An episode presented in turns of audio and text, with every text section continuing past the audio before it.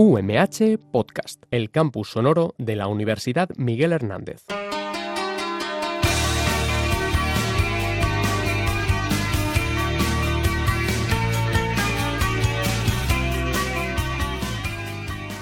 Buenos días, bienvenidos a su programa Salud y Bienestar a través de la alimentación, donde hablamos de todos los temas relacionados con los alimentos y cómo estos pueden afectar a la salud física y emocional de los consumidores. Este programa está, eh, digamos, enfocado para que nuestros alumnos de los grados de biotecnología y de ciencia y tecnología de alimentos nos expliquen todos eh, los aspectos relacionados con su formación y cómo nos pueden ayudar a mejorar la calidad de nuestros alimentos, así como contribuir a que estos sean mucho más eh, saludables, además que sean sostenibles y sobre todo también que sean socialmente aceptados. ¿no? Es lo que dentro de, clases, eh, normalmente dentro de la UMH, se denominan los alimentos 5S, ¿no? Alimentos sanos, seguros, sabrosos, sostenibles y socialmente aceptados. El día de hoy hemos invitado eh, a Marco Rodríguez Estrada, que es alumno del grado en biotecnología, ciencias experimentales de leche, y que eh, nos va a comentar eh, un aspecto muy importante que son las, los trastornos, las intolerancias o las alergias alimentarias. Así que bienvenido, Marcos. Pues buenos días, José Ángel. Eh, lo primero que quiero es agradecerte por haberme invitado a tu programa eh, para hablar sobre el tema de intolerancias, alergias a productos lácteos, ya que es un tema que se encuentra en la orden del día y que creo que como biotecnólogo puedo aportar respuestas a tus preguntas que pueden resultar a la vez que útiles, interesantes para los oyentes del programa. Muy bien, iba a decir efectivamente que dentro de las intolerancias y de las eh, alergias eh, alimentarias, las más importantes efectivamente son la de los productos lácteos y también en el caso de la celiaquía, ¿no? Pero en este caso Marcos es especialista en productos lácteos, sobre todo en las intolerancias y las eh, alergias a las proteínas lácteas. Bueno, em, para que la gente se vaya entendiendo y que muchas veces el desconocimiento o la, digamos, la desinformación, em, hablamos de intolerancias y alergias y mucha gente se cree que es lo mismo. ¿Qué diferencia hay entre una intolerancia y una alergia alimentaria? O bueno, en este caso concreto a lo de los productos lácteos. Bueno, pues como dices, es verdad que la población suele tender a confundir estos dos conceptos de alergia e intolerancia a los productos lácteos y utilizan los dos conceptos un poco de forma arbitraria, pero en verdad son muy diferentes. Se diferencian básicamente en que la alergia tiene que ver con una reacción del sistema inmune contra las proteínas que se encuentran en la leche que son reconocidas por el sistema como si fuesen extrañas y por ello se desencadena una respuesta inflamatoria que causa los síntomas asociados a la alergia, que pueden ser, por ejemplo, cutáneos, como puede ser erupciones o picor, también digestivos como diarrea o vómitos y respiratorios como el asma o la rinoconjuntivitis.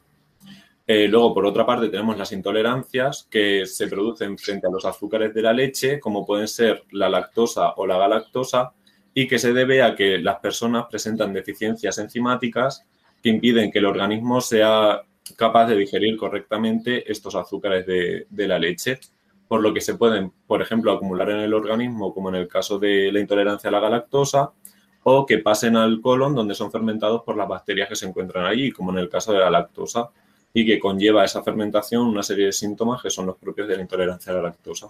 Muy bien, o sea que una va encaminada directamente hacia las proteínas y el otro vamos hacia los hidratos de carbono, ¿no? Lactosa y galactosa. Luego ya hablaremos, bueno, nos explicarás un poquito más sobre la intolerancia a la lactosa y la, eh, en el caso de la galactosa, que es si no mal tengo entendido, la galactosemia, ¿no? Sí. Bueno, vamos a ver. Si nos situamos eh, en el entorno actual, eh, es fácil encontrar en muchos sitios que eh, las proteínas de origen animal, vamos, parece que son las causantes de, de todos los males, ¿no? hay una infodemia brutal en cuanto, o sea, una desinformación enorme en cuanto a lo que realmente aportan y parece que incluso tomar proteínas como las proteínas de la leche, que prácticamente hemos tomado todos desde hace milenios, ¿vale? Eh, pues son los causantes del mundo mundial, ¿no? Incluido, pues vamos ya echándole tal, pues al cambio climático. ¿vale? son las vacas las causantes del cambio climático. Bueno, hay un montón de ese tipo de cuestiones. ¿Vale? Eh, ¿Por qué crees que eh, la gente comienza a pensar que tomar proteínas lácteas es malo para su salud?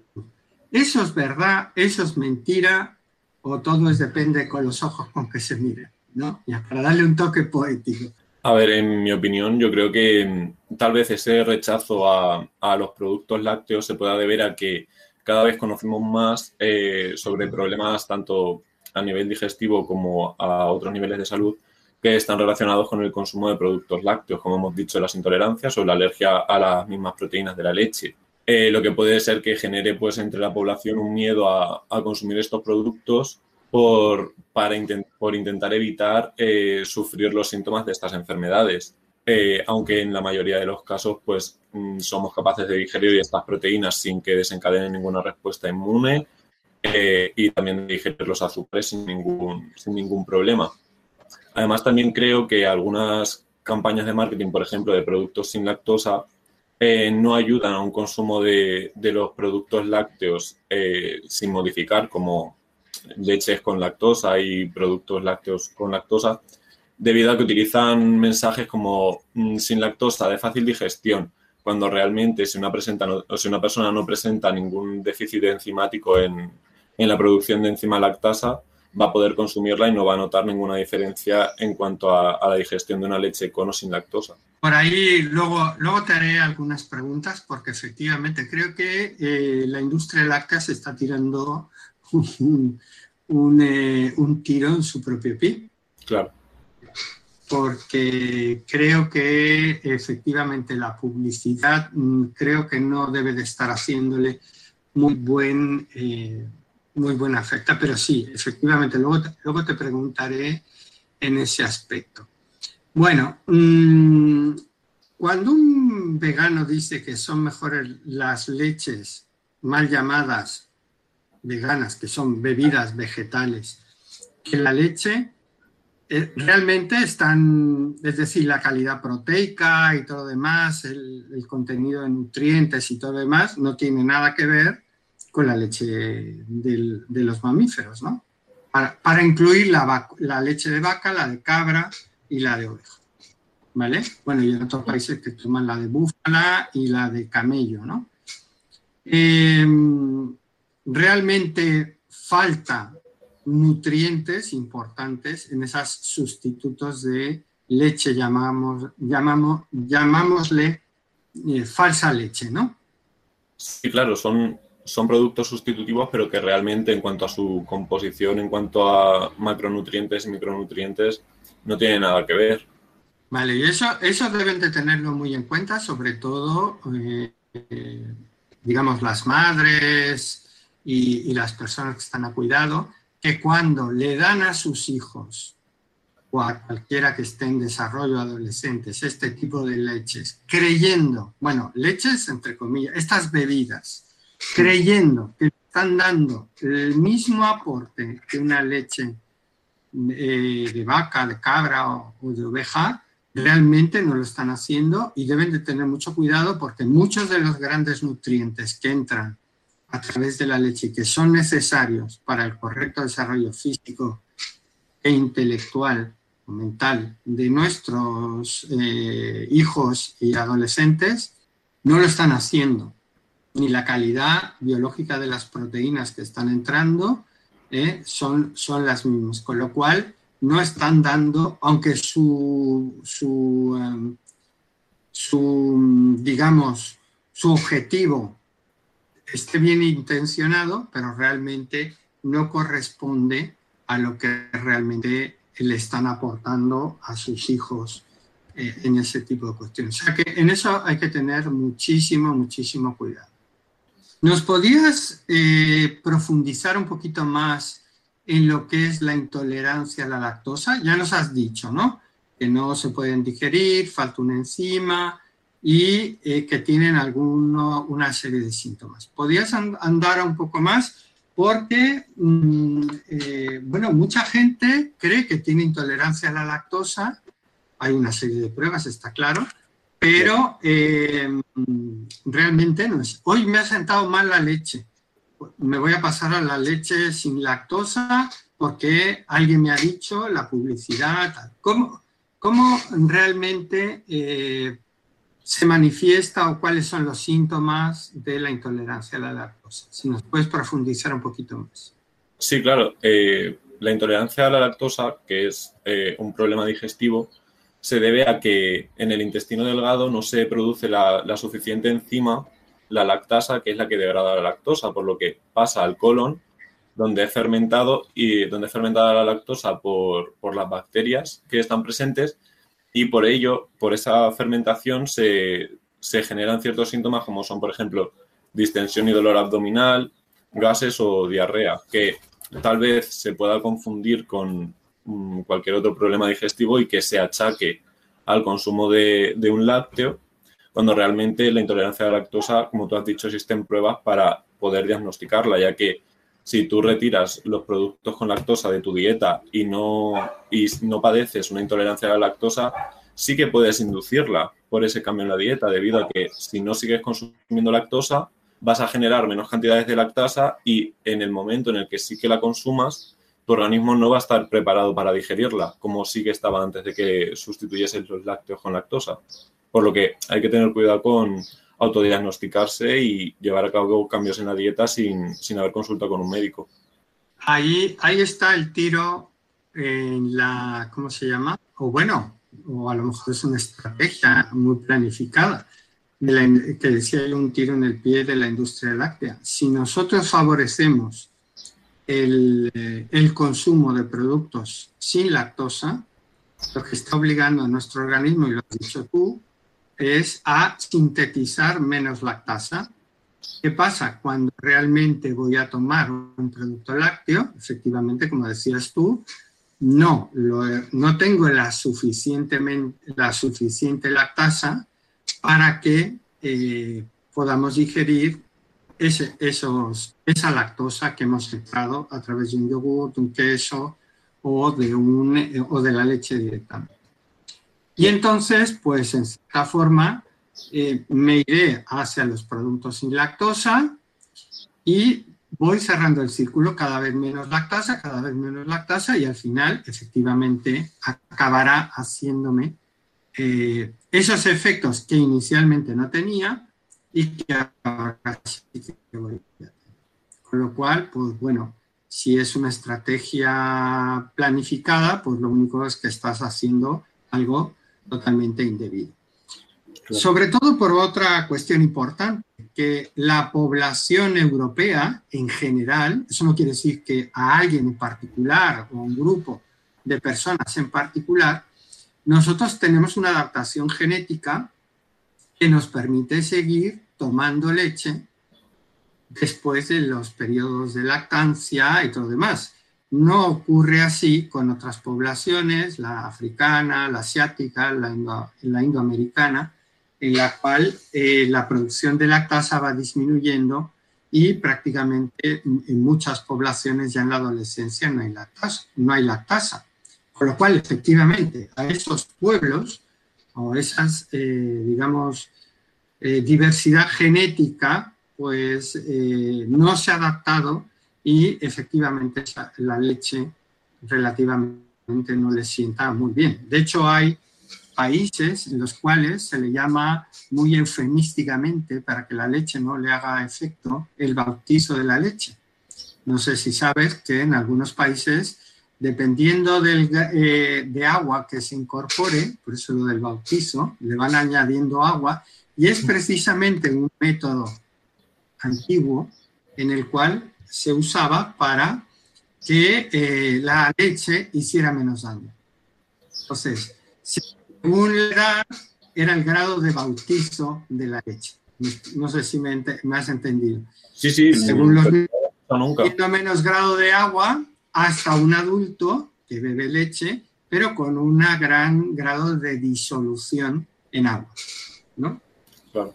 Entonces, Marchanta, ¿cómo quiere usted el bautizo de, la leche? Y entonces, pues tú ya decías, pues de tanto, de tanto y de tanto. Marchanta es quilienta. Eh, o sea que, eh, digamos que es esto que, estamos hablando de la intolerancia a la lactosa, efectivamente la hemos, eh, los distintos pueblos antes de que llegara la tecnología, pues tenía sus herramientas, digamos, rudimentarias para que la leche efectivamente tuviera menos efecto. Y además hay que considerar que el ganado vacuno, por ejemplo, en el caso de América Latina, llega con la colonización española y, y portuguesa, con lo cual todos esos pueblos, una vez que los niños se destetaban, automáticamente la leche dejaba de estar en su dieta, con lo cual prácticamente esas poblaciones la lactasa había completamente desaparecido. Es luego cuando nosotros incorporamos y ahí viene. O sea que en Europa, salvo que uno tenga problemas específicos, que pueden ser eh, innatos, pues no tenemos ningún problema con la lactosa, ¿no? O sea, eso no quiere decir que haya un reducido grupo de población que efectivamente sí que la tenga. Bueno, ¿cuál es tu papel como biotecnólogo en, eh, en paliar los efectos de la intolerancia a la lactosa? Bueno, pues eh, por parte de la biotecnología, eh, gracias a ella se, pueden obtener tanto leche sin lactosa como derivados eh, de los lácteos que, que, gracias a una digestión enzimática previa a la, a la elaboración del producto permite eliminar la lactosa, por lo que las personas intolerantes también pueden consumir una gran variedad, por ejemplo, de productos como yogures o mm, quesos y demás eh, que, no, mm, que no tienen lactosa y que por ello no van a desencadenar ningún problema digestivo. Muy bien. Pues yo creo que esa es una labor muy importante eh, y, que creo que, viene ahí. Bueno, mm, escuchamos en eh, oír también de estas cosas que hacemos indistintamente leche sin lactosa y leche deslactosada. ¿Es lo mismo, no es lo mismo o son procesos biotecnológicos distintos? Claro, es cierto que, hemos podido escuchar tanto leche sin lactosa como deslactosada y que en un principio nos evocan el mismo concepto, que es leche que, a la que se le ha eliminado la lactosa, pero es cierto que el producto que, al que nos referimos no es el mismo debido al método que se ha empleado en, su producción, ya que en el caso de la leche deslactosada se, lleva a cabo una digestión con enzimas de toda la lactosa de la leche, con lo que aumentan mucho los, azúcares que, eh, o sea, que son percibidos por el sabor dulce, con lo que eh, se produce un sabor muy dulce en la leche que puede generar un rechazo entre los consumidores. Sin embargo, con la leche sin lactosa, eh, antes de llevar a cabo esta digestión, se, se retira por filtración eh, sobre un 30% de la lactosa que está presente en la leche, por lo que al digerirla va a aportar menos azúcares libres que van a dar menos sabor dulce y va a resultar este producto más agradable a los consumidores, porque se parece más a la leche que sí tiene lactosa.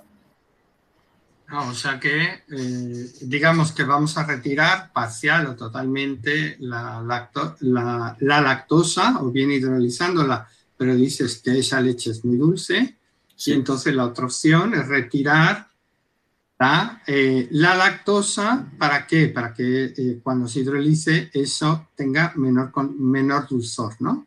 Claro, así es. Muy bien, pues ya sabemos algo más.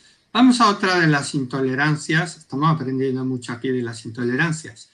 ¿Qué es la galactosemia? Bueno, la, la galactosemia se conoce como la intolerancia a la galactosa que mm, se presenta debido a que la lactosa, que es un disacárido, es decir, está compuesta por dos azúcares, eh, está compuesta tanto por glucosa como por galactosa. Y en el caso de las personas que padecen galactosemia, eh, son incapaces de digerir y descomponer completamente la galactosa, por lo que se producen derivados de, la galactosa que se van acumulando en el organismo, por ejemplo, en órganos como el hígado, el cerebro, los riñones o los ojos, y que causan eh, diversos síntomas como pueden ser convulsiones, vómitos eh, y también pérdida de peso. Que por ejemplo esto es muy notable en el caso de, los recién nacidos debido a que su dieta se basa fundamentalmente en leche materna y, se puede apreciar muy bien cómo eh, se produce una pérdida o un aumento muy lento del peso de los recién nacidos cuando presentan esta condición. Muy bien, pues es muy importante, sobre todo porque en los primeros días de, vida o en la primera etapa de la vida, efectivamente, el único alimento que a, a los niños es justamente la leche materna. Y si tienes un problema de intolerancia, pues ya lo, tienes eh, complicado, ¿no? Eh, es decir, que puede haber alguna... Y como biotecnólogo, ¿cuál es el papel ahí para evitar la galactosemia? Pues de hecho ahora mismo eh, hay muchas investigaciones biotecnológicas que se enfocan en intentar generar tanto leche como derivados lácteos que no contengan galactosa. Eh, para ello sí que, por ejemplo, eh, vi un estudio en el que lo que hacían era incorporar al yogur otras bacterias que no suelen estar presentes y que sí son capaces de degradar la galactosa. Por lo que mediante fermentación consiguieron producir un yogur que, que no presentaba que no presentaba galactosa, por lo que eh, las personas que, presentan galactosemia podían consumirlo sin ningún problema. Además de que, claro, si, este proceso se puede llegar a, llevar a escala industrial, no solamente para producir yogures, sino si se consigue llevar a cabo una conversión de esta galactosa en glucosa a nivel industrial, se podría eh, producir, por ejemplo, eh, leches sin necesidad de llevar a cabo un proceso de fermentación que estén libres de galactosa y que, sean, y que se puedan consumir por intolerantes a la galactosa. Pues muy interesante, pero yo creo que eso todavía quedará un poquito más adelante, porque todavía ha quedado, vamos, yo creo que todavía no está la investigación, porque para que salga al mercado un producto de esas características, están mirados con 20.000 lupas y no es un producto que salga arbitrariamente. Bueno, em, ¿y qué pasa con las alergias propiamente dichas a las proteínas lácteas? A ver qué nos puedes ampliar de lo que nos dijiste inicialmente. Bueno, pues como, como he dicho antes, la alergia a las proteínas lácteas es una reacción de nuestro sistema inmunológico que al ingerir nosotros productos lácteos como la leche, las proteínas que contiene eh, son reconocidas como moléculas que son extrañas al organismo, por lo que se liberan tanto anticuerpos como eh, moléculas proinflamatorias con el fin de, desencadenar una, reacción inflamatoria y eliminar estas proteínas del organismo, eh, que va a ser eh, esta reacción la que cause los síntomas propios de, esta, de alergia a las proteínas lácteas, que se puede manifestar, pues, por ejemplo, como síntomas cutáneos como erupción cutánea o picor, digestivos como diarrea, cólicos o vómitos y respiratorios como asma o rinoconjuntivitis, pudiendo llegar a causar, por ejemplo, un shock anafiláctico, por lo que las personas alérgicas a la proteína de la leche tienen que tener mucho cuidado con, su alimentación y disponer siempre de, antihistamínicos para parar estas respuestas eh, inflamatorias o incluso adrenalina en los casos, por ejemplo, de que tenga lugar un shock anafiláctico. Pues alguien que tenga alergia a, las proteínas lácteas lo tiene complicado, porque la leche está eh, o bien en sí misma o, o, los derivados proteicos como la caseína, las lactoalbuminas, lactoglobulinas, eh, todo ese tipo de cuestiones están, vamos, prácticamente en producto sí, producto también. Con lo cual, la verdad que es eso. Y como biotecnólogo, entonces, ¿cuál es el papel que hace un biotecnólogo para, eh, digamos, disminuir o eliminar la alergenicidad de las proteínas lácteas? Bueno, pues la biotecnología aquí tiene principalmente dos vías de actuación que serían la primera y la que más se lleva a cabo ahora mismo es la de fragmentar estas proteínas que producen reacciones alérgicas mediante un proceso que se denomina proteólisis enzimática, que consiste o fragmentarlo en, fragmentos muy pequeños la proteína o incluso a nivel de aminoácidos para evitar que nuestro sistema inmune las pueda reconocer y que por ello no, no lleve a cabo una, una, reacción alérgica. Que, por ejemplo, es lo que se hace en, en la elaboración de fórmulas para leches en polvo para los lactantes que son alérgicos a las proteínas de la leche y que presentan muy buenos resultados ya que pueden consumirlas sin tener ningún tipo de reacción alérgica. Y luego también, por otra parte, la biotecnología también se está dedicando a llevar a cabo investigaciones eh, en inmunoterapias que permitan consumir lácteos sin que el sistema inmune eh, desencadene esa respuesta intentando eliminar las proteínas de la leche. Por ejemplo, eh, por comentar un estudio que, vi anteriormente, se demostró que la, toma de una, de, una inmunoterapia oral a la vez que el consumo de lácteos en personas alérgicas era capaz de disminuir mucho esta respuesta inmune.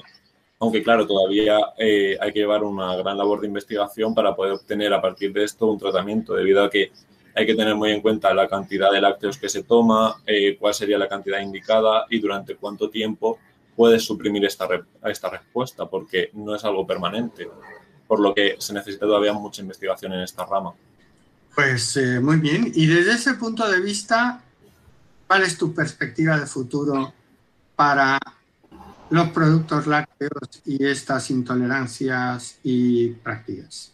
Bueno, pues en mi opinión creo que Mm, la industria alimentaria en unión a la biotecnología han avanzado mucho, por ejemplo, al conseguir tanto leche sin lactosa como mm, una gran cantidad de productos eh, lácteos que no la contienen, lo que está muy bien porque además se han popularizado muy rápidamente, eh, pero además creo que se debe seguir trabajando, por ejemplo, en obtener productos eh, libres de galactosa o conseguir también el desarrollo de las inmunoterapias que hemos mencionado para evitar estas reacciones alérgicas, además de también conseguir fármacos, no solamente enfocado en esto, sino en cuanto a las intolerancias, a conseguir mediante, mediante medicación aumentar estos niveles de, producción de, de, lactasa que permitan a los intolerantes a la lactosa, eh, cuya intolerancia se deba a que se produce eh, en niveles muy bajos la lactasa, que aumenten estos niveles para poder consumir productos eh, con lactosa sin, tener los problemas digestivos que hemos mencionado. Aunque, bueno, también, por supuesto, nos queda la, labor de divulgación, acercando la ciencia a la población general para que, como por ejemplo con, esta entrevista que estamos teniendo ahora mismo, hacer que la, que la gente pueda entender un poco cuáles son los problemas asociados al consumo de productos lácteos eh, y en qué, en qué se basan para poder de esta forma entenderlos y evitarlos o adaptarse adecuadamente a, ellos. Pues yo creo que muy bien, la verdad que lo has, lo has bordado en ese, en ese, desde esta perspectiva y visión global y de futuro que tiene la industria láctea. Desde luego, eh, Marcos, muchísimas gracias y que sepas que estás bienvenido para cuando quieras hacer algún otro aporte a la salud y bienestar a través de los alimentos, eh, como es este programa. ¿no? Y pues nada, agradecer a todo eh, el personal de Radio NH que siempre está pendiente de cuando hacemos las grabaciones para captar todo esto. Y a Sonia, Borja, Susi y todo el personal de la Oficina de Comunicación, muchas gracias. Y estás cordialmente invitado a otro programa de salud y bienestar a través de la alimentación. Pues muchas gracias, José Ángel, a ti por, por esta oportunidad para divulgar un poco de, ciencia, que además en estos tiempos yo creo que es muy necesario y también, por supuesto, a, los trabajadores de la radio UMH que nos proporcionan este espacio para, para divulgar. Pues muy bien, nos vemos en la próxima emisión de Salud y Bienestar a través de la alimentación.